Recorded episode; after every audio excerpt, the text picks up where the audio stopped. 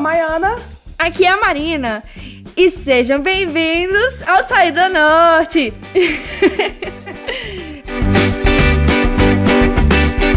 pois é, galera. Cara, então, e aí? Cara, esse podcast é muito doido, né? Isolamento social. E todas as tecnologias a nosso favor, todas que a gente tá podendo dominar, a gente tá dominando. O que que tá acontecendo aí com vocês nesse momento de isolamento social?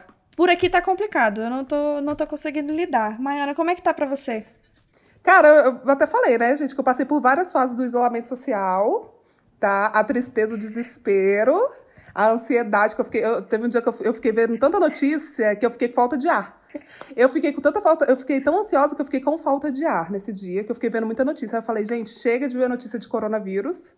Não dá mais. Aí eu fico vendo só superficialmente, né? Porque também não tem como não ver, porque só falam disso. E aí, mas aí eu passei por várias fases, ansiedade, tudo. Eu tô numa fase agora que eu tô buscando a evolução, que eu tô tipo assim, gente, isso tudo tá acontecendo porque é para um bem maior, é pra gente evoluir. Entendeu? Algum aprendizado a gente tem que tirar disso, porque é muita tragédia. Algum, algum aprendizado a gente tem que tirar disso. Aí eu tô nessa fase de evolução, vendo vários vídeos de Monja Coen. No, Você é a nova discípula de Monja Coen? Eu sou a nova discípula, gente, vendo vários, é, anotando várias coisas interessantes que ela diz. E tô nessa vibe, assim, de, gente, buscando evolução. E, Maiana, qual é a parte, assim, do que a, do que a Monja Coen fala que você mais gosta? Há, um, há, uns anos atrás, eu, eu via vídeo dela também. E teve uma coisa que ela falou que eu, assim, levei pra minha vida. Que foi assim, ela falou que a gente é dono dos nossos sentimentos. Que, assim, a gente só pode deixar... Assim, que você pode pegar e me xingar, eu me sentir ofendida, só vai depender de mim, entendeu? Vai depender do sentimento. Eu posso não ligar simplesmente para isso. Então, assim, que a, a, raiva que a gente sente, o ódio que a gente sente, o amor, tudo é, tudo é, é, é, é nosso. Não tem ninguém que é dono dele. Então, se eu deixo me afetar, é porque eu deixei. Entendeu? Não é culpa do outro. Caraca. É porque eu deixei. Aí, tipo assim, eu, isso ficou na minha cabeça muito forte, assim. É uma coisa que eu levo muito para mim. Sim, Ela é muito legal, gente. Isso é uma coisa Aquela que, é que faz uma propaganda, né? Moja Coen, beijo, Moja Coen. ícone. Pois é, cara, nesse momento de isolamento, assim, eu tenho sentido que tem sido muito complicado, assim, lidar realmente com todos esses sentimentos que a quarentena traz à tona, né? Porque é um momento que é muito estressante.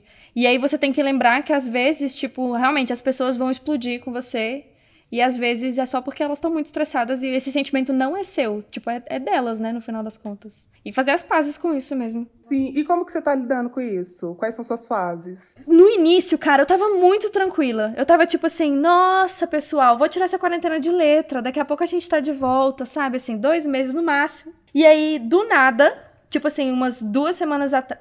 Duas semanas não, né? Tipo assim, uma semana atrás, uns cinco dias atrás, caiu a ficha. Eu falei, ai meu Deus, o que que tá acontecendo? É uma pandemia. Mas aí depois você processa, lembra que é só porque, né? A gente fica estressado no fim das contas. Demais, gente. Cara, e o que que você tem feito assim para se manter sã? Me manter sã. O que que eu tenho feito? Eu não tenho feito muita coisa. Eu acho que a coisa que eu mais faço é comer, assim. Tipo, eu vou tomar meu chá, aí eu tomo aquele momento do chá pra poder me acalmar. Aí eu bebo uma água, eu me acalmo. Aí eu cozinho, cozinhar pra mim é tudo de bom. Você tava cozinhando hoje, não tava? Tava, fiz um nhoque. Nossa, gente, demorou tanto. Eu pensei que ia ser uh! rapidinho. Demorou uma vida. Pô, mas você fez a massa, tipo, do zero? Foi, com batata, gente. Eu falei assim, ai, rapidinho, gente, é só esperar. Porque a batata já, já demora para cozinhar, né? Já sabia. Aí eu falei, gente, depois disso, depois de cozida a batata, dois minutos tá pronto. Beijos. Fiquei umas duas, três horas pra fazer essa merda. Ave Maria. E, foi, e deu para todo mundo? Deu, deu, ainda sobrou. Ai, arrasou. Eu sempre faço as comidas e aí, tipo assim, não dá para todo mundo. Ou então, tipo, fica bem naquela raspinha. E, eu, e, minha mãe fica possessa, porque minha mãe é do time, né, que tem que fazer pro exército. Tipo, você tá trabalhando bastante também, né? Muito. E aí é complicado porque, assim, você entra tanto no ritmo da coisa que aí chega no final do dia, você tá muito cansado e aí você para pra ver, sei lá, tipo um jornal, ou então você para pra ler as notícias, ou você vai, sei lá, pro Twitter. E tudo que você vê é relacionado a um tema que é super complicado, sacou? E, tipo, é sempre um estresse. E aí, de repente, eu me vi no espelho e eu falei: ai meu Deus, que olheiras são essas, Marina? O que, que tá acontecendo com você, cara? Você tá dormindo assim, sete horas por noite, por que tantas olheiras? Mas é, é, o, é o estado, né? É o estado de, de desespero, de sempre alerta, né? E também eu acho que é uma coisa que eu acho que é difícil também, é, às vezes, é desligar, né, do trabalho, porque você tá em casa e aí você não sabe a hora que você que entra o lazer, sabe? Acho que fica nessa nessa loucura louca. Nessa loucura louca. Acho que é difícil também. É uma coisa que eu tenho visto, assim, na minha irmã, né, também, que ela tá trabalhando pra caramba. E eu acho que é meio difícil você ter esse limite, né? Você se pôr esse limite. Sim. É, não, ontem mesmo eu fiquei até às 10, hoje eu vou ficar até mais tarde também. Mas acontece, é a vida. É, um outro, é uma outra coisa que tá acontecendo agora, né? Tipo assim, é isso, eu fico tentando. Eu, às vezes eu me cobro. Poxa, Marina, você tem que ter uma rotina, você tem que pensar bem no que você tá fazendo, sabe? Só que assim, não tem como, cara, porque é tudo incerto. Você não, não tem um norte. Complica, né? E a cobrança também acaba atrapalhando, né? Você fica se cobrando, Sim. você fica. A ansiedade aumenta. É uma coisa louca. É. E fora isso, e de lazer, gente, o que, que tu tem buscado? Visto, visto uns filmes? Nossa, Netflix, grande amigo nesse momento.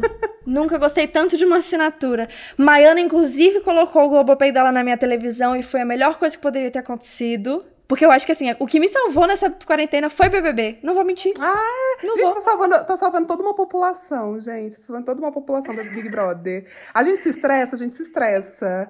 Mas também é uma coisa que também é, é, a gente precisa se alienar, assim, um pouco. Nem é tanto se alienar, né? Que a gente também discute várias coisas importantes. Sim. Mas, assim, eu preciso ver uma festa que não tem nada a ver. Eu preciso ver umas brigas que não tem nenhum sentido, sabe? Porque senão eu vou ficar louca. É, senão não tem nenhum sentido a briga. Eu tô adorando ver, entendeu? Porque aquilo ele tá me fazendo sair do, do tema pandemia. Mas é, cara, e eu tô muito chocada com essa edição do BBB, porque realmente tá surtindo muitas discussões. Mas eu acho que também, assim, tá mostrando tanto que a galera leva o discurso para onde quiser, né? Sim, total. Tipo assim, é, nunca foi sobre o que, que, a pessoa sabe ou não sabe, ou sobre o que, que ela acha que é certo ou não. É sobre a própria realidade dela e o que ela acredita, e acabou. Sim, não, isso aí, é, é, o exemplo disso foi esse último paredão, porque, gente, as pessoas estavam loucas, discutindo, loucamente, surtadas. E eu falei, gente, é, calma, tá calma, tá? Be bebe uma água, vamos se hidratar, vamos estar tá se hidratando, que é importante nesse momento, tá? Vamos elevar essa autoestima, essa autoestima ó, elevar essa imunidade. também. A autoestima também, que eu acho que é importante dar uma elevada. Mas assim, eu fiquei, gente, de cara, né? assim, as pessoas elas discutindo, e é muito isso, assim, é sobre não saber ouvir e entender. Você torce pra outra pessoa, você tem que entender também a torcida da outra pessoa, né? E tentar entender o motivo daquela pessoa. E assim, se você acha que, que a pessoa que ela tá torcendo é uma pessoa escrota, tipo, tenta falar com calma. Gente, aí, ó, o César falou aqui, ó, e qualquer um lá pode ser um vilão ou mocinho. Também concordo, gente. E pode ser os dois, né, em algum momento em algum momento da edição, é, é aquilo ali. Eu fico pensando assim, cara, você vai ficar sendo filmado 24 horas. Alguma hora você vai falar uma merda. E, tipo assim, a gente, a gente tá aqui do lado de fora como espectador e a gente tá julgando lá as pessoas. Mas, assim, será que no, no seu dia a dia, na sua, no, na sua vida, você não, não erra? Tipo assim, você não tem. A, a gente vive uma sociedade que é extremamente preconceituosa uma sociedade que né, te leva a, a ter um padrão estético, a te leva a pensar o que, que é certo e o que, que é errado, assim, tipo, a, a ter essa divisão. É, numa sociedade que é católica, predominantemente católica. Então, assim, ficam coisas na gente. Então, assim, a gente às vezes reproduz coisas que a gente depois para e pensa e fala, velho, eu não acho que isso seja certo. E aí eu fico muito pensando nisso. Assim, velho, 24 horas, gente. Eu ia falar alguma merda. E as pessoas iam me julgar por, pela merda que eu falei, mas de repente não é uma coisa, é uma coisa que eu nunca parei para pensar, sabe? Então, assim, sei lá, eu fico pensando muito nisso, assim. É, isso que é uma loucura, assim, porque, tipo, a gente tem esse lugar de querer que as pessoas acertem e de acertem e que elas sejam uma coisa que a gente espera que elas sejam. E aí a gente tira elas completamente do contexto onde elas vivem e, ela, e a gente tira elas completamente do contexto da, da, sociedade mesmo. Porque assim, a gente vê essas pessoas reclamando: ah, não, porque o Prior era muito machista, porque a Manu era racista. Sim, fatos, ambos eram. A Manu era machista também e o, o Prior também era racista. E os dois tinham essas duas questões, sabe? E, e não cabe a nós ficar dizendo se é certo ou errado essa pessoa tá no mundo, ou então ela pensar dessa maneira, a gente cabe a nós educar essa pessoa e falar, olha só, esse tipo de pensamento é uma coisa que sim existe na nossa sociedade, mas ele tá errado por X e Y. E, e é simples assim, porque eu sinto que quando a gente chega com toda essa violência e toda essa, ai meu Deus, que a gente dá muito ibope para esse tipo de discurso. E é uma coisa que a gente tinha que quebrar mesmo e falar: olha só, isso tá errado. E mostrar os fatos científicos, é isso que falta pra gente. Falar de verdade o que a gente acredita e o que a gente acha que é certo. Só que assim, é, é, é complicado, né, cara? Porque no Brasil, principalmente, tem muito esse lugar da pessoa se aproveitar de quem, do lugar que ela ocupa, de homem branco, de mulher branca, de qualquer que seja a estrutura de poder que existe ali, e tomar isso para ser. para realmente se impor em cima de alguém. E aí eu acho que é muito complicado a gente achar que não vai existir esse tipo, esse tipo de dinâmica, que não vai existir esse tipo de fala, porque sempre vai existir. Sim, e eu acho que isso é importante, assim, você ouvir o outro, assim. Por exemplo, você pega, você, você é, brigou com César e aí ele pegar e, e, ele aprendeu, entendeu? Ele teve ouvido, ele te ouviu, de repente. Eu acho que, eu, e assim, eu às vezes não tenho paciência porque às vezes me falta paciência para educar as pessoas.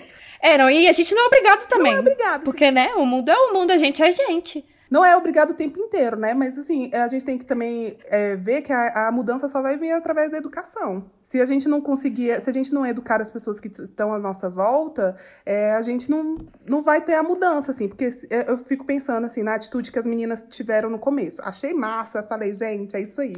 Esses bandos de macho escroto. E aí, depois eu, depois eu fiquei refletindo, assim, gente, será que eles vão mudar na vida deles? Eu acho que eles, acho que foi tão eles acharam agressivo, né? Porque para mim foi muito mais agressivo o que eles fizeram.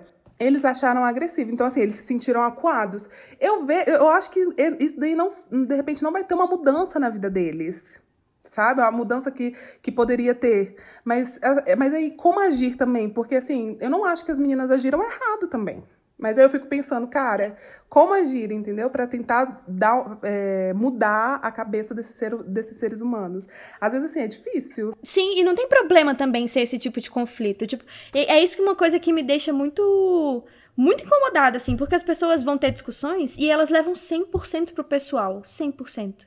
E, e nunca consegue ser uma coisa saudável para você discutir realmente o que que tá acontecendo. É sempre um ataque pessoal a quem eu sou e ao que eu acredito. E não é assim que funciona. Sim, não é, é pessoal, né? Eu né? acho que é, é uma coisa muito maior do que o, o pessoal, assim. É, é, a atitude que você teve. Eu posso ter uma... uma é, eu posso ter uma, uma atitude que você discorde, mas não quer dizer que você me odeia, mas você não gostou da atitude que eu tive. E aí cabe a mim, a partir do momento da reflexão que você me, me trouxer, mudar. E eu acho que é importante a gente ter essa consciência de que é importante ouvir e mudar. A gente tem que ter sempre os ouvidos abertos. O César perguntou pra gente agora que ele estava conversando com um amigo sobre qual momento de fazer essa intervenção. O que, que vocês acham? Eu, assim, na minha visão, eu acho que essa intervenção deve vir a qualquer momento, que você se sentir, assim, empoderado o suficiente e tranquilo para você poder fazer esse posicionamento. Porque eu acho que, assim, a gente entra muito, às vezes, no nosso, no nosso lugar e eu acho que é muito a coisa que a gente tem agora, agora nesse, nesse momento do mundo que a gente vive, onde as pessoas têm muita ansiedade, onde as pessoas estão lidando com, com depressão, e a gente não se sente bem com a gente mesmo. E aí, nesse processo, a gente não se reconhece e a gente não reconhece os nossos próprios preconceitos. Eu acho que no momento que a gente faz as pazes com isso, é muito mais fácil a gente ter a tranquilidade de enxergar os momentos certos, de chegar para um brother e falar: olha só, cara, esse tipo de coisa que você fala não é massa. E eu posso te explicar por quê, se você quiser, assim. Só que não vai ser uma coisa que vai ser da noite pro dia. Porque é uma coisa que você realmente tem que exercitar. Para mim, já foi um lugar muito violento, assim. Eu já fui 100% aquela feminista liberal que saía falando macho, babaca, que aí, blá, blá, blá, blá, blá, blá. E, tipo assim, não é uma coisa que faz bem pra gente, não é uma coisa que faz bem pra pessoa que você tá conversando. Sim, então, total você perde, você perde completamente todo o valor do seu discurso, porque você não tá vivendo de acordo com o que você acredita. Tipo, se a gente tá falando sobre não ter preconceito e sobre incluir as pessoas, a gente tá falando sobre amor, sacou? E sobre educação. E se você vai chegar pra pessoa com violência e com, tipo, sete pedras na mão, você não vai conseguir os efeitos que você poderia ter com essa conversa. Exatamente. Tem uma a, a disciplina positiva fala muito sobre isso, né? Tipo assim, as pessoas não precisam se sentir mal para poder aprender. Sim você pode falar sobre isso de uma maneira propositiva, ao invés de repreender a pessoa. Eu acho que talvez esteja bem aí nesse, nesse lugar, assim, de cara, é foda, todo mundo, todo mundo é racista, todo mundo é machista, porque é o mundo que a gente vive. Tipo assim, não tem, não tem como achar que aquelas nove minas naquela casa falando. Distinguindo claramente homens e mulheres e fazendo essa divisão e falar que aquilo não é machismo, sacou? Porque é. Sim. E aí você, tipo, é incoerente. Eu acho. Mas eu, eu vou trazer Monja Coen, vou trazer Monja Coen nesse momento.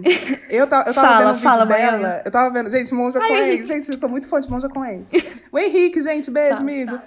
Cara, a Monja Coen, ela tá, eu tava vendo um vídeo dela esses dias falando sobre é, você ouvir, né? Sobre você escutar realmente o que as pessoas estão te dizendo. E ela tava falando muito sobre essa questão da comunicação, de você conseguir se colocar no lugar do outro. Fala, ela tava contando que assim, que ela teve um momento lá da vida dela que ela se percebe, ela percebeu que ela pode ser tudo na vida ela pode ser o que a pessoa é, é ela pode ser. Não, não existe é, hierarquia, sabe? Eu, eu, eu posso ser isso aqui, você não pode. Não existe isso. Todo mundo pode ser o que quiser. Ela estava falando sobre isso, que ela disse que teve um momento da vida dela que ela estudava numa escola pública e que ali tinha pessoas ricas, tinham pessoas pobres, tinham e estava todo mundo no mesmo na mesma sala de aula aprendendo as mesmas coisas. E aí, esse momento ela percebeu isso, que ela podia ser o que ela quisesse ser. E aí ela estava falando muito sobre essa questão, e sendo assim, a gente pode, a gente tem que se colocar no lugar do outro. Porque você também pode estar naquela posição. Quando, quando alguém é preconceituoso, fala alguma, tem alguma fala preconceituosa, você tem que se colocar no lugar dele, porque às vezes você já teve uma fala preconceituosa, ou você ainda pode vir a falar, a, a ter uma fala preconceituosa. Então, assim, você tem que se colocar no lugar do outro da melhor forma possível para trazer ele para você. Que ela, e ela estava falando justamente isso, que a, a, partir do momento que você bate de frente e fala e grita e tudo, você afasta, você separa. A partir do momento que você senta, olha no olho, entende, é, entende, ouve o que a pessoa tem a te dizer, você fala, você, você junta, você traz a pessoa para si para você. Então, assim, essa pessoa ela vai te ouvir muito melhor. E aí ela estava falando muito disso. Ela até deu um exemplo do casal.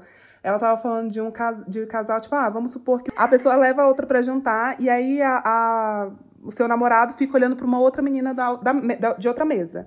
E aí ela tava falando, ela, gente, não seria muito interessante se você também olhasse para a pessoa que, a, que o seu namorado tá olhando e falasse, nossa, ela realmente é muito bonita, você tá olhando para ela, né? Você quer ir lá conhecer ela? Tipo assim, da forma mais amorosa possível, porque você traz aquilo para você, ao invés de você bater de frente, assim. E eu acho que isso da escuta ajuda muito você realmente se colocar no lugar do outro e você trazer o outro para você. Porque a partir do momento que você for agressivo com essa, essa pessoa, essa pessoa vai vazar. E, e aí eu acho que ela também, você dá um poder para ela. Porque ela vai achar que ela tá certa, porque você tá sendo agressivo. Eu sempre falo assim que eu acho que a forma como você vai. Você pode falar tudo na vida, mas a forma como você vai falar para outra pessoa é, é, é o mais importante. A forma como você vai se comunicar é a mais importante. Sim. Eu posso ser super agressiva com você, falando calmo, falando com as melhores, escolher as melhores palavras e, e ainda assim ser agressivo com você. Eu acho que a forma como as pessoas se comunicam é a, é a coisa mais importante da face da Terra, gente. Você saber se comunicar, você sabe tudo. Por exemplo, o Prior, aquela louca, né? Que já mete um. um... o Prior Sim, não sabe gente... se comunicar. Vamos falar sobre isso. Não sabe. Olha só, o Juliano levantou uma questão muito legal, que ele falou que é, existem hoje muitos grupos reflexivos de homens que estão promovendo esse debate e essa autorreflexão. Mas sim, pois é, esse é o caso exatamente do Prior, né? É uma coisa que realmente a gente observa muito da maneira dos homens se comunicar. E eu acho que é muito interessante ver, porque assim, o maior, a maior diferença, assim, que eu vejo hoje em dia dos, dos homens que eu convivo, eu posso fazer claramente, assim, por exemplo, no meu pai e no meu namorado. Porque eles são homens completamente diferentes. E é impressionante pensar que tem tanto pouco tempo, tipo, não é muito tempo, assim, 40 anos de diferença, 30 anos de diferença. E aí você vê o tanto, a, o quanto é diferente a mentalidade, a maneira de agir, a maneira de conversar e a maneira de pensar mesmo sobre, sobre a vida, né? E sobre a maneira como eles se posicionam. E de estar aberto, né? Também, eu não sei, não, não sei, né? Falando do seu pai, mas assim, eu vejo de homens mais velhos, assim, das referências que eu tenho, assim, meu pai, meus tios, é de estar também aberto à, à mudança. Eu vejo que às vezes as pessoas mais, mais é, mais velhas, assim, de outra geração, né? Não vamos falar velhas, vamos falar de outra geração. elas, elas têm um problema, elas têm uma resistência em mudar. Assim, e eu acho que, velho, você pode, a, a, partir do momento que você está respirando, você pode, você tem que estar aberto à mudança. Porque o tempo inteiro, o que eu sou, o que eu sou agora, eu já não sou, já não, já não, não fui ontem, entendeu? O que eu sou agora já é outra pessoa. Então a gente tem que estar sempre aberto à mudança. Oh, peraí, eu vou mandar um beijo pra Raíssa, que a Raíssa me pediu pra mandar um beijo no outro episódio, eu não mandei. Então hoje eu vou mandar um beijo especial pra Raíssa, tá bom? Que entrou beijo, aí pra Raíssa. vou ficar mandando beijo também. Eu mas, não conheço, mas tô mandando beijo. Né, vamos mandar beijo pra todo mundo. Beijo, Raíssa. É... Caraca, amiga, eu amei o que você falou. E eu quero ler o comentário que o Juliano fez agora. Sim, eu tô lendo Gente, aqui. eu não assisti o BBB, mas a gritaria foi tanto aqui. Achei um movimento importante. Cara, foi uma doideira, né? Foi. Eu amo que o povo. Quando o povo se movimenta. Ó, é uma geração que tá acostumada a fazer a mesma coisa por muito tempo. Exatamente isso. Exatamente isso. Eu Acho É que eles estão acostumados, acostumados há tanto tempo a fazer a mesma coisa que eles têm uma resistência muito grande à mudança. E, cara, não tem. Não, pô, não pode ser assim, sabe? A gente tem que estar aberto à mudança, independente da idade que a gente tenha. E eu acho que também a gente tem que trazendo isso. E eu acho que é super possível. Eu acho que tem pessoas que são de outra geração que estão super abertas à mudança. E eu acho isso massa, assim, Sim. show. Eu acho, admiro, assim. Até porque os grandes nomes que a gente tem, né, assim, essas pessoas mais cabulosas e cabeçudas são todas bem mais velhas, né? Tipo, que estudaram muito e refletiram sobre o mundo que elas viveram antes e veem o mundo como ele é agora e trazem uma visão muito rica, né, sobre o que, que tá acontecendo. Sabe o que é que eu comecei a assistir e eu achei muito bizarro? O quê? Aque- como é que chama? A Máfia dos Tigres. Vocês viram esse rolê acontecendo no Netflix? Menina, não. É o quê? Uma série? É o quê, gente? É uma, é uma minissérie que, é tipo um documentário. E eu fiquei chocada, assim. Ela tá acontecendo, tipo, eles filmaram durante cinco anos, um negócio assim. Muito maluco, porque é, é tipo assim: nos Estados Unidos tem mais tigres do que em qualquer outro lugar do mundo. Tipo.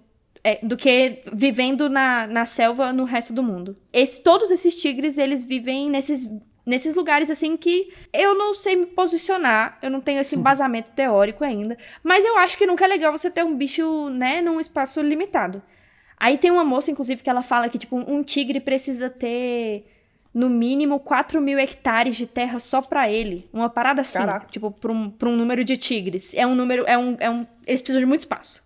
E aí esse cara é o Joey Exotic, e ele tem 227 tigres no zoológico dele. Não só tigres, né? Gatos Não, é grandes. gatos grandes que eles chamam.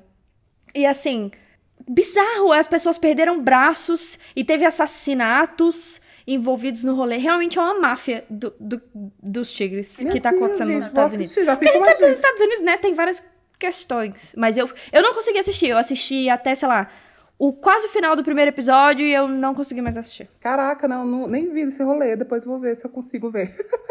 Chega, eu fiquei nauseada, assim. Eu falei, é, realmente, gente, na quarentena não vai ter como. Se eu tivesse, assim, saído de uma corrida no parque, quero ver uma coisa assim pra me lembrar que o mundo é ruim, aí eu posso até assistir. Sim, o César falou que ele acabou de ver uma, uma notícia que o Big Brother Canadá foi cancelado e o prêmio vai ser doado para as vítimas do Covid-19. Ih, Renato. Eu vi essa notícia também. Você viu o vídeo, Maiana, deles, da, recebendo a notícia Não vi. Eu, eu vi, eu vi que tá- eles estavam pensando. Eu vi. Foi lá do Canadá, não foi? Que eles recebe, uma menina recebeu a notícia de que um familiar tava com Covid e saiu.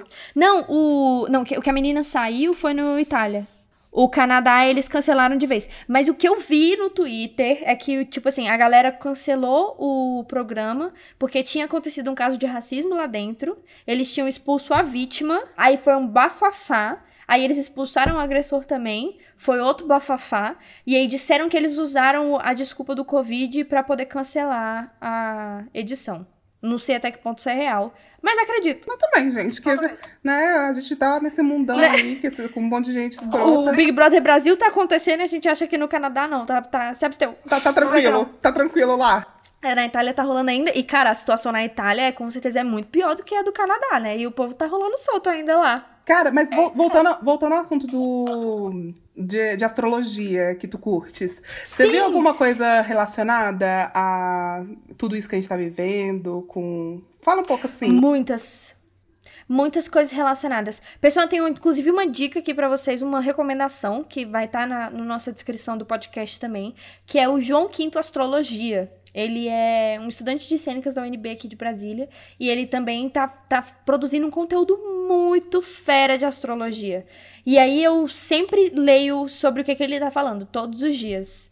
E a Rá também tem umas ótimas, umas ótimas sugestões, depois a gente pode ver até de compartilhar aí com o pessoal. Ah, que maravilha. Mas. Só que assim, o João Quinto, ele tava falando muito sobre esses movimentos que estão acontecendo. E aí, tipo assim, tem trígono de sei lá o quê. Eu não entendo nada, não entendo nada. Tem várias, várias coisas acontecendo. Ó, trânsitos mil em Capricórnio. O Raíssa falou, é isso, trânsitos mil em Capricórnio, que mexe com a estrutura, que tem um rolê assim. E aí, tipo, realmente vai acontecer uma revolução de estrutura agora. E aí tem um planeta que tá num aspecto X, que significa também aquilo que é invisível. E aí isso, teoricamente, explicaria também por que, que é um vírus. Por que, que esse momento tá acontecendo por causa de um vírus. Eu tenho umas, tenho umas teorias muito legais, assim. Na, acho que na religião, assim, como um todo, há muito tempo, lá no centro, a, eu e a Maiana, a gente frequenta o centro de Umbanda, né? E aí lá no centro eles já falavam há muito tempo, sim, saudades, sobre essa essa energia que tá acontecendo agora. E que realmente o ano de 2020 ia ser um ano que ia mudar muita coisa. E a gente tá vendo que isso tá acontecendo, né? Sim. E eu acho que é, isso é muito doido, porque conversando assim com as pessoas sobre o que que o que que tava acontecendo antes e o que que vai acontecer a partir de agora e o que que tá acontecendo nesse momento. E, e como é impossível você falar que o mundo que queria que o mundo voltasse ao normal. Eu não vi ninguém falando sobre isso em nenhum momento. Porque é isso, ninguém ninguém sente que o que estava acontecendo antes era tranquilo e que estava tudo bem a gente via que realmente estava todo mundo meio desesperado e a gente precisou desse momento para poder parar para pensar sobre o que, a gente tá fazendo. E nem assim a gente tá parando pra pensar, né? Vamos, vamos lembrar. Que tá bem ainda na superfície sobre o que, a gente podia estar tá discutindo. Infelizmente, porque, né? A gente tem esse, essa polarização política que não permite que ninguém tenha um discurso que seja minimamente coeso, no fim das contas. Porque é sempre uma guerra de lado X e lado Y. E ninguém ganha, no fim das contas. Sim. Porque a gente tá só pensando a gente nem pensa na solução em nenhum momento. É sempre emplacando problemas. E essa é uma coisa que sempre me deixa pensando, reflexiva, e que tem me deixado muito reflexiva durante essa, esse momento de quarentena, porque a gente vê essas dinâmicas acontecendo dentro de casa, das pessoas estarem passando por um momento de se reconhecerem e de entenderem as próprias emoções e de saberem o que, é que elas podem fazer nesse mundo que agora tá fazendo a gente parar e ver a reação que o mundo externo tá tendo em relação a isso. E assim, ver essa, essa, essa loucura, né? De uma pessoa que fala, não, tem que voltar a trabalhar, porque a economia vai acabar, a gente tem que demitir todo mundo mesmo. Ou então, uma recessão vai matar todo mundo. E do outro lado, a gente tem as pessoas falando, não, vamos compartilhar, a gente precisa se ajudar, a gente precisa se conhecer, a gente precisa conhecer o nosso vizinho, a gente precisa se ajudar, no fim das contas. E eu acho que é uma. É um momento que tá sendo muito esclarecedor. Muito. Mas ao mesmo tempo eu me pergunto até que ponto isso vai realmente mudar a cabeça das pessoas. Sim. Você acha que vai mudar? Ah, cara, eu, eu espero que sim, né? Eu tenho essa fé de que vai mudar, porque assim, eu acho que não tem como a gente. Eu fico. Eu tô muito ansiosa. E assim, às vezes me bate aquela ansiedade, assim, de saber como que vai ser o pós, sabe? Como que vai ser, é. tipo assim, depois. E aí? Vai voltar tudo realmente, né? Essa questão do, do normal, assim, as pessoas querem que volte. Não vai voltar ao normal. Eu acho que, assim, independente do que seja, não vai voltar ao normal, porque não tem como voltar ao normal, assim. Depois de tudo isso que a gente tá passando, de, sabe? O mundo não tem. Não vai, não vai, as coisas não vão, não vão ser igual, igual antes, assim. Como eu acho que também, né? Não vivi, mas, assim, as guerras que tiveram, acho que também o mundo não foi de, igual depois, sabe? Eu acho que sempre quando tem uma coisa assim que é muito forte, que é muito. que leva a vida de muitas pessoas, que impacta muito a vida das pessoas, eu acho que não tem como você é, voltar a ser o que era antes, assim, o mundo no todo, a sociedade no todo. Acho que. É, eu tenho medo do, desse pós, assim, sabe? Desse desespero das pessoas por, por querer. É, assim, me dá. Eu também tô um pouco desesperada para sair e viver, sabe? Mas só que, assim, uhum. isso, isso às vezes me assusta um pouco também, esse desespero, sei lá, velho, me dá um desespero dá um desespero de tudo, dá um desespero do desespero, sabe? de tudo. Mas olha só que legal o comentário que o Mano fez. Ele falou que para o espiritismo kardecista, né, a Terra está na transição final para um planeta de regeneração. O Mano sempre fala sobre isso, e eu acho que é muito interessante pensar nessa, dessa maneira, assim, porque para mim foi muito tranquilizador, assim mesmo. Acho que é, essa palavra existe, né? Tranquilizador. Mas foi muito tranquilizador entender que realmente o mundo não é um lugar ainda que seja essas mil maravilhas que fizeram a gente acreditar que era. Sim, total. N nunca foi e não é ainda. E talvez ele se torne em algum momento quando ele for um planeta de regeneração. Mas por enquanto, realmente é a lei de Murphy, cara. O que tiver para dar errado, vai dar errado. O ser humano não é, não é bom. o, o, mundo tá Sim. aí, mas assim, o ser humano é uma bosta. Então, assim, a gente tem que mudar. e assim, eu digo o ser humano, todos nós, né? Não que eu seja boa, assim, me, me incluindo fora dessa. Mas, assim, a gente tem que mudar vários, vários conceitos, assim, da, da forma como a gente estava vivendo. É pensar nessa questão, sei lá, eu, fico, eu tava vendo hoje, alguém postou alguma coisa dos animais, eu acho que foi até o Túlio, falando dos animais, tipo, né, que esse vírus veio do, animal e tal, e aí falando dessa questão, assim, eu fico, eu fico vendo assim, cara, a gente tem que rever vários conceitos que a gente que a gente tem deixado para lá. E aí é louco, né? Porque assim, a gente parou agora, agora o mundo parou, e aí as pessoas elas estão prestando atenção, sabe? A, a, o Manu comentou aqui também sobre é, a natureza, que a natureza tá gostando disso, tá amando, porque a poluição tá diminuindo, e as pessoas pararam de repente para ver isso. Caraca, olha só, sabe? Olha o impacto que isso faz, olha o impacto que a gente faz quando a gente tá tá lá fora, sabe? A, a natureza tá respirando agora. A gente, a gente, a gente tira, tirou todo o ar da, da natureza. Os bichinhos estavam respirando com a ajuda Sim. de aparelhos. E agora a gente tá um pouco ferrado. Porque a gente. Agora é nós. Agora é nós. Agora é nós que é. precisa. Mas olha só, achei engraçado porque o Túlio falou: eu tenho esse receio também, acredito na mudança, mas desconfio. E a Raíssa falou: manas, eu acho que vai mudar pra caralho. então, realmente, ó, a, a Amélia falou: com certeza vai mudar muita coisa. Isso é muito complicado, porque eu sempre fico na expectativa do sofrimento acabar. É, sim. E nunca irá. Não tem como. Durante muito tempo, até todo mundo entender. E eu acho que é isso, assim, eu acho que. É, que ela falou que, que tem gente que não vai mudar. Eu também acho que não, mas assim, a partir do, do, momento que a maioria das pessoas mudarem, sabe, já é. Porque vai ter gente que realmente vai ser escrota, que a gente tem uns aí no poder que realmente. Alguns. alguns. Alguns no poder que realmente a gente tá. Já, eu já tô desacreditada. Mas. É, Sim. Mas assim, a partir do momento que o todo, né, que a maioria das pessoas mudarem, é isso que a gente precisa, assim, né? É isso que a gente precisa, que todo. Que, que, a, que a maioria mude. Porque é necessário. Vamos pegar essa quote aqui que o Juliano deu pra gente, que eu acho que vai fazer as pessoas pensarem um pouquinho. O coletivo muda de acordo com a união da mudança de cada ser individual. Cadê, gente? Aqui, achei. Caraca! Putz, grila. Mas olha só, isso é uma coisa que eu tenho achado muito interessante também, que está acontecendo durante a quarentena. O tanto que a gente está tentando realmente restabelecer o contato com as pessoas. Porque a gente já teve essa conversa em um outro episódio ainda. Eu não sou uma pessoa de pessoas. Eu tenho uma dificuldade, grande dificuldade com pessoas encontrar esses outros. Essa foi a maior diferença já que a quarentena teve sobre mim, assim.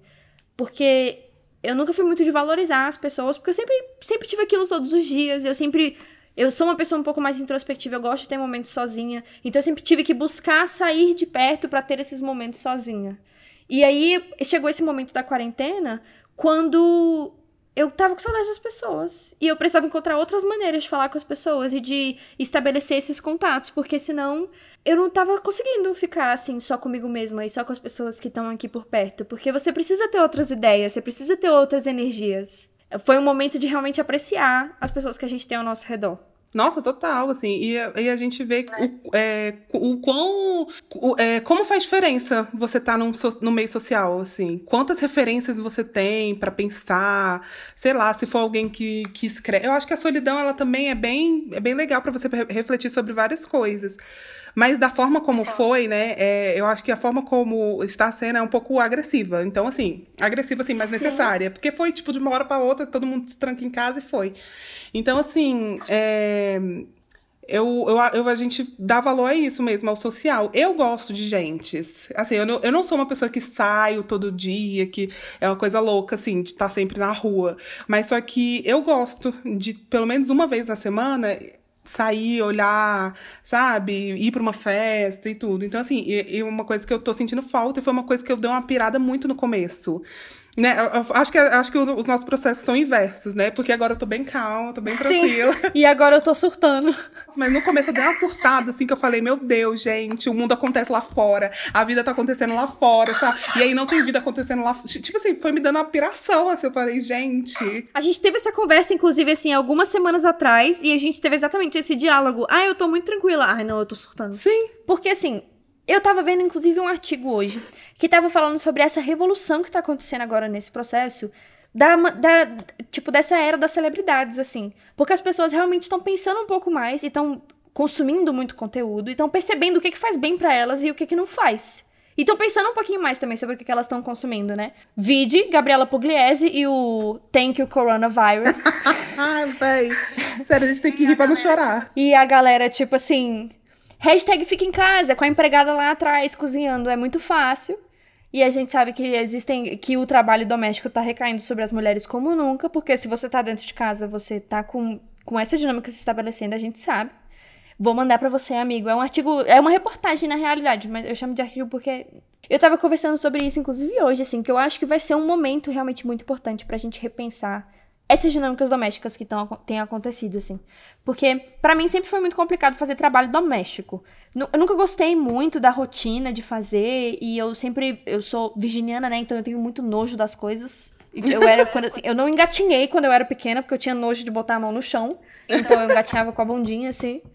E aí minha mãe não levava pra praia, porque quando ela me botava na, na areia eu começava a chorar. Então, assim, sempre, eu sempre fui meio que essa pessoa, assim. Mas aí, ao longo do tempo, eu fui encontrando muito esse lugar de gostar do trabalho doméstico e de encontrar, assim, uma felicidade. Até porque. Né, Prazer, né? né? Virginiana vai pros dois lados. É, ao invés de ter nojo das coisas, agora eu tenho o prazer de limpar as coisas. O que eu acho que é um, um ganho na vida, né? Como é que é pra você essa questão do trabalho doméstico, Maiana? Cara, é complicado. Minha mãe entrou aqui, minha mãe vai me xingar inteira. Porque é, isso, é pra isso que as, é, pra, é pra isso que se torna-se mãe, pra xingar outro ser humano sem poder ser repreendido. É pra, eu acho que é pra, é pra isso que se torna-se mãe. Eu já tô doida pra ter filho pra xingar ele, aquela louca. eu amei! E eu amei porque eu, eu entendo. Eu, me, eu me, me, me vejo desse lugar. Eu acho que tem essa questão do prazer. Eu adoro casa limpa, gente. Adoro, adoro. Mas assim, cara, às vezes fazer é um pouco complicado. complicado, assim. Mas assim, eu, eu, a minha vida, assim, eu tive muita gente é, que trabalhou dentro de casa, assim, passaram-se várias diaristas dentro de casa, Sim. assim. Então, assim, na maioria da, da parte da minha vida, sempre teve alguém ajudando dentro de casa. Mas, assim, a gente sempre é, foi ensinado a gente, tipo, a lavar a louça, tirar prato do. né? Fazer as coisas básicas, assim. O básico, sim, o mínimo. O básico. Mas assim, cara, eu faço, eu limpo casa. Eu limpo várias vezes. Agora, assim. E é isso que eu ia falar. Nos últimos anos, a gente não tem, assim, diarista. De vez em quando, assim, quando. Ah, perto do Natal e tal, para fazer uma faxinona, assim, mais pesada, né? Aí vai todo mundo e todo mundo ajuda e tudo, aí a gente às vezes contrata. Mas assim, há muitos anos que não tem alguém fixo aqui dentro de casa. Então, assim, a gente tem que fazer. Então a gente faz, Sim. assim. É, lá, eu, vai, tem coisa que eu odeio fazer, que é tipo assim, eu odeio estender roupa. Eu detesto, assim, eu, eu passo mal. Eu detesto, mas assim, a gente tem que fazer, né? E assim, nesse momento de quarentena, não mudou muito isso pra mim, assim, né? Eu, eu vejo que para algumas pessoas essa dinâmica de arrumar casa e tudo, porque também é, entendo que são pessoas que às vezes passam é, 12 horas do dia fora, né, trabalhando e tudo. Então, assim, é uma outra dinâmica, né? Porque essas pessoas elas vão ter que ainda trabalhar e ao mesmo tempo vão ter que cuidar da casa. É muita demanda, mas assim, para mim, assim, não, não mudou, assim. Porque eu já, já tava fazendo antes, já tenho acho que uns dois anos, assim, que a gente. A gente que, que toma conta de tudo aqui. E aí, meu quarto é uma bagunça, né, gente? Que cada um por si, Deus por todos. Sim. o meu quarto também tá uma bagunça. É, e eu acho que tem, é, tem aquele negócio, velho. Tem a preguiça antes, é um processo. A gente fica com preguiça de fazer, não tem como. E aí é, é penoso, assim, mas quando às vezes você começa, quando, quando eu começo a arrumar as coisas, aí, minha filha, eu vou longe. Eu vou longe. E o prazer de você. é, é igual cozinhar também. Cozinhar às vezes me dá uma preguiça enorme de cozinhar. Mas, gente, quando eu começo, eu amo. É uma questão de rotina real. E o César já mandou pra gente aqui o nosso o nosso gancho, Maiana. Entrevistar pessoas é muito bom. Fala aí, Maiana, por que, que você gosta? Porque eu sou fuxiqueira, cara. Eu sou a vizinha fuxiqueira. eu sou a vizinha... Eu gosto... Não, mas é... Essa... Eu sempre tive isso, assim. Eu gosto de saber da vida das pessoas. Eu gosto de saber da... Não, mas, mas não de curiosidade de maldade. Eu gosto de saber porque eu acho interessante, eu acho que as pessoas. Eu tinha muito isso, assim, eu, eu pensei várias vezes em, em abrir canal no YouTube e tal, e eu sempre tive isso de querer entrevistar pessoas que não são famosas, porque eu acho que as pessoas que não são famosas passam por processos muito interessantes. Você saber o processo que uma pessoa levou de repente para chegar aonde ela tá trabalhando agora é muito importante, assim. Então, assim, cara, eu amo conhecer a vida das pessoas. Eu adoro sentar com as pessoas e conversar. Eu adoro saber tudo. Tipo assim, Véi, eu amo. A sua mãe já me contou várias histórias da vida dela e eu amo ficar sabendo disso. Maiana fica aí duas horas com minha mãe contando, tipo, a mesma história. Falando todos os detalhes de cada pessoa. Sim, e assim, é uma coisa que eu gosto muito de, de saber o que é que elas pensam sobre, sei lá, por que que esse brinco tem uma rosa. Eu quero que a pessoa filosofe em cima disso aqui, entendeu? Eu quero que, por que, que você acha que a vida é desse jeito, sabe? Eu gosto de saber disso. Eu sou a, eu sou a vizinha fuxiqueira, assim. Eu, eu gosto de saber da vida das pessoas. o que, que acontece, as relações dela, é, o que, que ela pensa. E eu acho que você tira grandes aprendizados quando você para pra ouvir o outro, a história do outro, você, você aprende tudo, né? Você aprende tudo, porque Sim. você. É, é, a, maior, a melhor coisa da vida é você ouvir sobre o, o, erro das outras pessoas. Porque você não precisa errar, você já aprende. Então, assim, e, e como que aquela pessoa superou aquilo, e como que aquela pessoa fez para virar a chave, de, uma, uma chavezinha de pensamento e tudo. Eu amo, gente. Eu acho muito fera também. E eu sempre pensava nisso, assim, quando eu era mais nova, eu era meio. Eu, assim, eu não era uma people person, mas ao mesmo tempo, assim, eu sempre gostei muito de conversar com os mais velhos, por exemplo. E eu gostava muito de ler. Era impressionante, cara. Eu sentia exatamente isso. Eu via o que as pessoas faziam e eu pensava sobre o que, que eu queria fazer e o que, que eu não queria fazer, porque eu tinha esses exemplos. E é uma coisa que eu acho que minha mãe fez, que foi muito importante para mim enquanto eu tava crescendo, e meu pai também. Eles sempre foram muito sinceros de falar o que é que eles achavam, o que, que eles queriam, o que, que eles pensavam.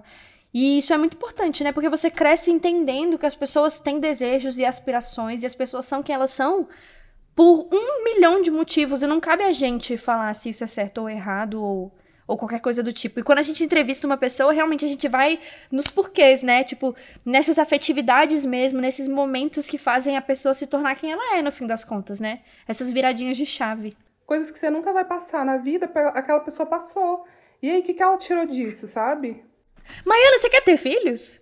Cara, quero. Você quer ter filhos? Cara, eu quero ter filhos. Antes eu tinha uma, uma vontade de ter muitos filhos. Muitos filhos. Eu queria ter, tipo, cinco filhos. Hoje, eu acho que um. Um tá legal. Quero dois no máximo. Acho que dois tá bom. Acho que dois é bacana. Eu gosto da dinâmica de dois. Eu gosto da dinâmica de dois, assim. Que eu, eu e minha irmã eu Sim. gosto bastante, eu, assim. É, muito feio. É isso que eu ia falar. Você tem uma irmã. Aqui eu tenho um irmão. Aí eu não. Não consigo, não. Irmão, acho que é meio complicado. Eu já tenho dificuldade com homens no geral, assim. Aí tem um homem que mora comigo e que cresceu assim, nessa família mineira nordestina, sabe? É aquele tipo de homem. Teu primeiro filho vai ser homem. Teu primeiro filho vai ser homem. Só pra, só pra, pra curar. É, eu tenho certeza. Pra curar, velho. É, com certeza. Eu já, já joguei tarô pra perguntar. Com certeza vai ser pra curar meu masculino. É isso, acontece. Então, eu aceitei. Porque a vida é assim, né? Ela vai trazendo as coisas Mas é porque é isso também. Eu não, eu não vou ter o menor problema de ter um filho menino, porque eu sei que eu vou criar os meus filhos longe dessa baboseira aí de, de ideologia de gênero. Deixa de julgar. Não vai ter menino nem menina. Não vai ter menino, não vai ter menina. Ninguém vai saber o gênero da criança Boa. até fazer 20 anos, quando a criança quiser, sei lá. Isso, eu acho massa. O Souza falou que já quis mas não tenho a menor vontade de abrir mão de tantas coisas para isso. Talvez o Souza de 40 anos queira. Pois é, cara, as pessoas falam muito sobre isso, sobre abrir mãos, né? Abrir mão, né? E eu acho que realmente você abre mão de várias coisas, mas ao mesmo tempo é para você ganhar certas coisas que você não teria em nenhum outro âmbito da sua vida, assim. Tipo, eu trabalhando com criança, assim, todos os dias, eu vejo que, tipo, pô, cada dia que passa eu quero mais, cara. Porque é, é isso, assim, você tem aquele ser humaninho que você pode ajudar a crescer e ser uma pessoa realizada para fazer o bem no mundo. Isso, poxa, não tem preço, cara. E eu acho que também tem uma, uma questão muito romantizada da, de, ser, de ser mãe. Maternidade, de, né? Principalmente de ser mãe, né? Mais, mais em cima da mãe do que do pai. Que é essa questão de você ter que largar tudo, abrir mão de tudo. E eu acho que isso é um erro, assim, né? Porque, beleza, eu acho que você tem que fazer muitas. É uma dinâmica ali, né? Que você vai ter que. Vai, vai ter uma vida para você cuidar e tudo. Mas às vezes as pessoas abrem tanto mão da, de tudo da vida que aí acaba, acabam sendo pais e mães frustradas mesmo. Eu acho que também essa questão da maternidade ela é muito romantizada, assim, de, da questão de você querer abrir mão de tudo e tudo. Acho que é, velho, eu acho muito complicado. Eu tenho uma, uma opinião muito doida, assim, sobre essa questão de, de família e de mãe e pai, sabe? Que talvez a gente possa discutir em outro momento, mas assim, eu acho Outro isso. momento, Maela, você vai deixar a gente com essa, essa, esse suspense, cara? Sabe quando que vocês vão poder ouvir, gente, no podcast Saída Norte? Acompanhe. Aquela... Vai ter esse episódio, hein, galera? Dá um seguir lá no Spotify. Episódio sobre família, cara. Quando a gente falar sobre família, ih, uh. galera. Ih. Família vai ser bom. Cara, vai ser polêmico. Mas é, o que eu queria falar é um grande ensinamento também, né? Você ser pai. Porque você. E é isso, né? Somos duas pessoas que não temos filhos. Sim. Falando sobre o, o momento que iremos querer ter filhos. Mas é um grande ensinamento, né? Você ter essa pessoa que vai com certeza te desafiar em um milhão de maneiras. Porque é isso, assim. Mas, assim, na minha visão, é porque eu, eu não sei, eu acho que eu sou eu sou meio mãezona, assim. Porque eu penso nos, nos, meus filhos, assim, no futuro. Eu já tenho, assim, já chamo de meus filhos, sacou? Porque é uma parada que eu tenho certeza que vai acontecer em algum momento. E eu tenho um planejamento, sabe? Acho que é muito do, do rolê, assim, de eu, de eu ser uma virginiana doida da pedagogia. Então, tipo, eu já tenho, assim, eu tenho objetivos para as crianças. objetivos de aula, né? A gente sabe que as coisas não vão sair do jeito que a gente espera. Mas eu tenho objetivos, assim, eu tenho coisas que eu que eu, eu espero que eles tenham. E eu, eu sei lá, eu enxergo eles como indivíduos tão é isso, é sobre poder botar pessoas nesse mundo que talvez façam alguma coisa para ele mudar. E, ai, olha só, fica aí a sugestão, galera, da quarentena. Sabe que série que eu assisti, Maiana? Qual? Eu assisti Freud, cara. Ah, vi ouvir lá, velho. Fiquei com vontade de assistir. Vou assistir ainda. Freud, muito bom. Muito bom. Ele fala muito sobre essas relações, né? De, de, do inconsciente, pá. Que no fim das contas, eu, e eu fiquei muito apaixonada pela série justamente por isso, assim, porque tem muito uma pegada de magia. É completamente diferente do que a gente vai imaginar que ela, que ela seria, assim. Mas ela, ao mesmo tempo, também reforça muito sobre os conceitos que ele traz. E eu, como grande nerd, amo Freud. Li, li alguns, alguns livros. Mas nunca tinha entendido ao certo, assim, o que, que ele queria dizer com a questão do inconsciente, pá. E aí, quando eu assisti essa série, eu falei, fera, entendi, ok, beleza. E tipo assim, e você faz as pazes, porque para mim sempre foi muito fácil identificar esses lugares que ele falava assim, desse complexo de Édipo e dessa relação que a gente teve em algum momento da nossa infância, né, de, de cortar essas relações com os nossos pais e de se entender enquanto indivíduo e papapá. E isso tudo, né, numa sociedade completamente suja e tóxica e com pais muito mal resolvidos e com poucos instrumentos para se entenderem. Então, assim, não, não tem como esperar que as crianças cresçam e nasçam tranquilamente e realizadas. Sim. E aí eu acho que foi muito legal assistir Freud para entender um pouquinho essas dinâmicas, assim. Fica a dica, galera, Freud! Eu ia falar exatamente isso, assim, que às vezes eu acho que essa questão dos pais de de quererem, às vezes, ter tanto um filho, às vezes é, eles querem para realizar sonho que eles não conseguiram realizar. Então, assim, muitos pais projetam isso nas crianças, de, ah, eu, eu, não, eu não consegui ser médico, ah, então quero que meu filho seja médico. Eu não consegui, sei lá, não tive um bom casamento, eu quero que meu filho tenha, sabe, o que se julga bom casamento, enfim, quero que meu filho é, tenha um bom casamento. Então, assim, é, essas projeções em cima das crianças também são muito prejudiciais, né? Isso, assim eu acho que deve ser um pouco prejudicial. Não todo mundo, eu acho que nem todo mundo faz isso. É, né? não é todo mundo. todo Às vezes a pessoa realmente quer ter filho e, e tá de boa, tá bem resolvido, que nem isso que o Souza falou, assim, é, tá mentalmente preparado para isso. Mas, assim, há algumas pessoas. É, eu acho que nos, nas gerações passadas era ainda mais, assim, eu acho que os pais colocavam ainda mais projeções nos filhos. Mas agora, assim, eu acho que tá uma coisa mais, né, eu acho, não sei também, né? Aquela louca. Equilibrada, né? É, porque às vezes, às vezes, o nosso achismo não é a realidade, porque a gente às vezes vive dentro de uma bolha onde né, o que a gente acha não é, é o, não, é isso, sim. não é o real, sei lá. Eu né? acho que realmente a gente ainda tem muito esses casos onde as dinâmicas são muito tóxicas e as crianças passam por muitos perrengues. Mas quando você vai pensar comparado assim ao passado, realmente a gente vê que existe uma evolução e as pessoas estão buscando outras ferramentas e tipo assim, agora a gente tem informação, né? Tipo assim, você pode ter uma abordagem socioemocional, você tem tipo informação, você tem método montessoriano, tem várias coisas que você pode tipo pesquisar no Google, sacou? E que já vai fazer você ter uma visão diferente sobre não. paternidade e maternidade e ter filhos. É, é porque, tipo assim, eu, eu tava vendo a Tata Werneck, quando ela tava grávida, eu tava vendo ela falando uma coisa que eu achei muito interessante, que é tipo assim, que ela tinha muito, que ela ficava pensando é, o tempo inteiro nessa questão de, dos traumas que ela ia causar na filha. Porque, assim, às vezes, inevitavelmente, você vai causar traumas na criança que você não quer, assim, não é intencional seu, mas às vezes você, uma fala sua, um grito que você dê, vai traumatizar ela de alguma forma, assim, que ela disse que ficava pensando nisso, assim, muito, que ela disse que entrou, assim, numa pira disso. E eu acho que é isso, assim, e, e linka um pouco com o que o César falou aqui, que ele falou que é, bota fé que ninguém tá preparado. Também acho que ninguém tá preparado, eu acho que a gente tem que é, a questão do, do que eu acho que a gente pode tentar se preparar, sabe? Acho que a gente tem que buscar sempre é, coisas que vão de frente com, os nossos ideais, com o que a gente acredita que é o melhor para a criança, sabe? Eu acho que todo pai, a maioria, né? Porque eu acho que também tem, tem pai e tem mãe que, né? que também são tóxicos para os filhos, enfim, tem essas relações. Mas eu acho que assim, a maioria dos pais e das mães que vão, né, que querem aquele filho e tudo, eles vão tentar sempre fazer o melhor. Eles vão tentar dar o melhor que eles podem naquele momento. Mas assim, é, e tudo bem, acho que é super válido, né? Mas eu acho que realmente é isso, é muito complicado. Eu tive, essa prof... eu tive uma professora de psicologia da educação que ela tava começando a falar sobre Freud, né? E aí ela falou: Calma aí, que eu vou mandar um beijo pro Antônio, beijo, Antônio. Maravilhoso. É, minimizar os danos, sim. Mas o que, a, o que a professora falou era que ela começou a falar sobre trauma, né?